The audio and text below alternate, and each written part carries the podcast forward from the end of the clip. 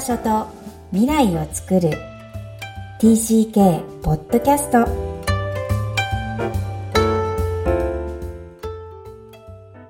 皆さん TCK ポッドキャストへようこそ。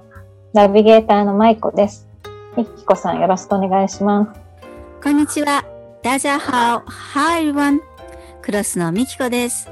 本日はマイコさんとお送りする TCK ポッドキャスト今日のオープニングはスプリングクリーニングです。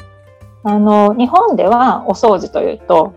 あの大掃除に象徴されるように冬のイメージだと思うんですね。でもこちらでは、まあ、春今ぐらいになってくると皆さんお掃除をしてそしてあのヤードセールいらなくなった、で出てきたものをいろいろあの自分のお庭で売るっていう文化があるようです。うんうんうん、で、あの、もともとは冬の間に暖炉を使うと、すすで汚れちゃうので、それをお掃除するという意味で、まあ、スプリングクリーニングっていうことになったんじゃないかっていう、あの、お話もあるようです。ちょっとそこまで詳しくは調べてないですけれども。え、じゃあ、マイコさんもお掃除されたんですか、最近。あで、あの、スプリングだからっていうことでもないんですけど、パントリーをちょっと思い切って整理したんですよ。でなぜかというと、まあ、もともと、こう、あの、買い置き食の食料って、ちょっと油断すると、こう、整理できてなくて、なんか溜まっちゃったりしますよね。なんですけど、その、その上に、こう、ずっとこう、コロナの一年があったんで、一時期、まあ、物が買えなくて、次いつ買い物行けるかわかんないとか、まあ、行けても並ばないといけないとか、行っても棚にその欲しいものあるかわかんないとかで、まあなんかちょっとずつ、そのね、買い置きできなかった、例えば缶詰のお豆とか、ね、パスタとか、なんかそういう買い置きできるものを、なんかちょっとずつちょっとずつ買ってたら、なんかいつの間にかすごいあって、あ、なんかもうこんなにあるっていうことに自分でも結構びっくりしまして、で、かつ駐在の身なので、まあ、例えばあと1年で帰らないといけないっていう可能性も十分あるんですね。で、これちょっと使っていかないとやばいなと思います。1年分もあるの ?1 年分はないけど、さすがに。はい、だけど、うん、結構ある。よかった、それで整理ができて。ね、ちょっとスッキリしました。まあ、こっち置ける場所があるから買っちゃうっていうのもあるんですけど、で、また家族分3食作ってたっていうのもあるし、ずっとそれはあるよね。うん、日本でもね、報道されてました。日本でパスタがむちゃむちゃ売れてる。あの、売り上げ上がったんですって。やっぱコロナ禍でみんな買うから。まあ、ね、いや、でも、今度からもうちょっと定期的に見直そうと思いました。ね、当分買わないです。わかりました。はい。はい。では、えっ、ー、と、今日のテーマに行きたいと思います。本日のメインテーマは、人間関係形成パターンです。このパポッドキャストで、えっ、と、いつも使っている、あの、サードカルチャーキッズの日本語版の169ページの文章を聞いていただきたいと思います。はい。舞子さんの朗読でお伝えします。ぜひお聞きください。はい。いくつもの別れを経験したせいか、誰かと知り合うと、より深い関係に発展するのが早くなりました。家族や友人と過ごした時も、多くは精神的、感情的に立ち入った話をしました。未だに上辺だけの、カッコと私には思えることには時間を割く気になりません。ATCK のアンケートの回答よりということです。はい、ありがとうございます。えー、これは大人になった TCK がアンケートに記載された文章として紹介されています。TCK は土地に対してよりも人間関係に基盤を置くことによって、自らの移動生活に対処すると言われています。えー、吸収した文化によってもそのパターンは異なるとは思いますが、一般の人が想像する以上に人間関係をより深いものにしたいというものがあるようです。うん、まあ、はい。また一方、移動ばかりの生活から来る人間関係の対立だったり、苦悩もあるわけですが、えー、そんな中から、えー、これから起きる別れの悲しみを、身を守るために、つまり悲しみから身を避けるために起きてしまうケースもあるようです。うん、いろんな TCK の側面がありますが、えー、舞子さんはそれを聞いてどんな感じを受けますか？うん、なんかこう、移動しないといけないから、こう、今しかないっていう、この切実な感じも受けるし、でも、この別れを避けたいから、この深く立ち入らないようにしようっていう、なんかその苦悩っていうか、それもわかるし、うん、なんかすごく、あわわかるな、理解できるなっていう感じがしました。まあ、自分はそれは経験してないけれども、うん、うん、そうなんですよね。こう、はい、人が移動しちゃうから誰かをゲットしなきゃいけないみたいな感覚は私も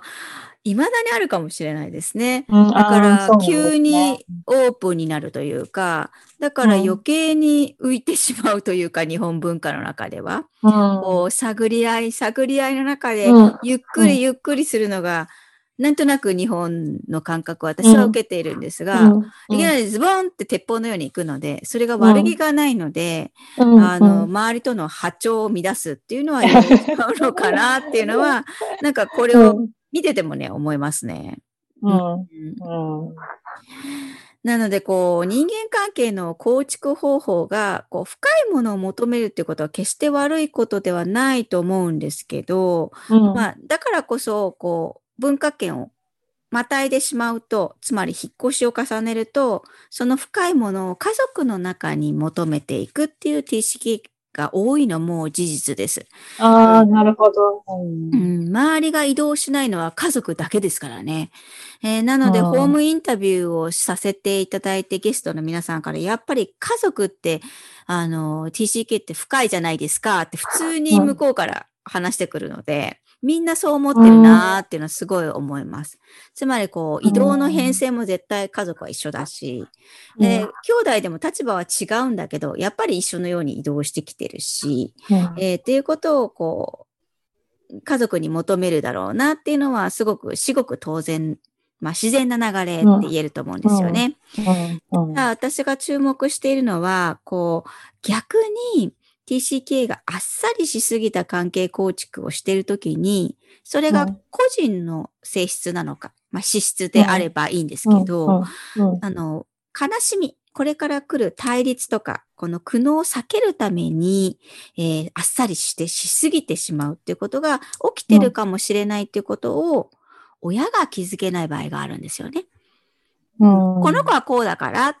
ではなく、うん、本当は深く入りたいんだけども、防衛のために、えー、悲しみを避けるためにあっさりしすぎている場合もあるっていう点だけを、えー、知ってほしいなと思います。うん、なるほど。うん、うん。実際どうですかね、こう、お別れの時に私、えー、ある子を見たんですけど、小学生をね。あの、えー、バイバイとか、本当にただ、ただ一回会っただけなのに、さようならっていうのを言うのが苦手な子もいた、いるんですよ。うん、これが TCK の問題かって言われたら、それはこう断言はできないですけど、資質の部分もあるし、うん、うん、男の子だからとか、女の子だからとか、性別だったり、いうふうな区分けもできるし、なんとも言えないですが、なんとなく、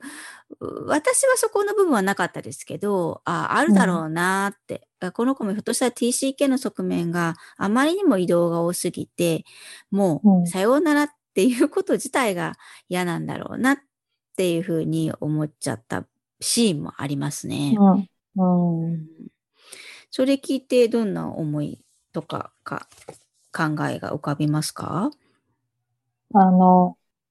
なんか自分のこう、のその別れが別れを体験するってまだないんですけど、これからなので、そういうふうに多分、このお話聞いてなかったら思わなかっただろうなと思って。まあ、だから、この子はこういうね、素質だから、性格だからっていうふうには見るけど、まあ、TCK だからっていうのは、なんていうのか、まだ、まだ一回しか経験しないっていうのもあるし、もう今まで何回か移動を繰り返してきてたら、そういう目で見れ、見れるかもしれないけど、一、うん、回でもってことですよね。まあ、で、そういうお友達も周りにいますもんね。そう。えっと、実は TCK その子だけを見てまだ移動がないって言っても、うんうん、あの、舞子さんのお子さんのお友達はもうすでに帰ってたりするんですよ。うんうん、だから日本にずっといる子より別れは実は体験してるんですよね。自分が移動してなくても。周りが映ってっちゃうので、まあそう、ねうん、そういう部分ももう別れっていうのを知っているから、次に起きる自分の別れはもっと悲しいっていう予測も立っちゃうわけなんですよね。うん、ね、そうですね。うん、で、別れがいけないことではなく、本当に大事な人間の、えー、営みなので、そこに悲しみを十分感じさせるてあげる時間と余裕が欲しいっていうのが、えー、私からのお願いでもあるんですよね。うんね、みつこさんがいつもおっしゃってることですよね。そうそう。感情をね、味わわせてあげて、でも本当にあの大切なことなんだなって思います。ね、はい。人間関係形成のパターンのテーマは、えー、次回の舞子さんとの回でも引き続き取り上げていきます、えー、皆さんもお子さんや自分自身のパターンを知るためにも、ぜひ次回も楽しみにしていてください。はい。それでは本日のポイントをお願いします。はい。人間関係形成パターン。えー、TCK にとって置かれている場所で、その文化の中で人間関係を構築していくことは非常に大事なプロセスです。自分が培ってきた構築パターンは、移動した先の文化では受け入れられない場合も発生します。TCK はトライエラーを繰り返す中で、それを学んでいきます。一方で消えていく関係もあるという事実も TCK には存在しているんですよね。今日も TCK のいろんな気持ちにありがとう。この番組では悩みや質問を受け付けています。また TCK をさらに知りたい方のために TCK オンライン基礎講座も開催しています。詳細は育ちネット多文化で検索してホームページからアクセスしてください。さらに、ポッドキャストを確実にお届けするために、購読ボタンを押して登録をお願いします。みきこさん、ありがとうございました。ありがとうございました。バイバイ。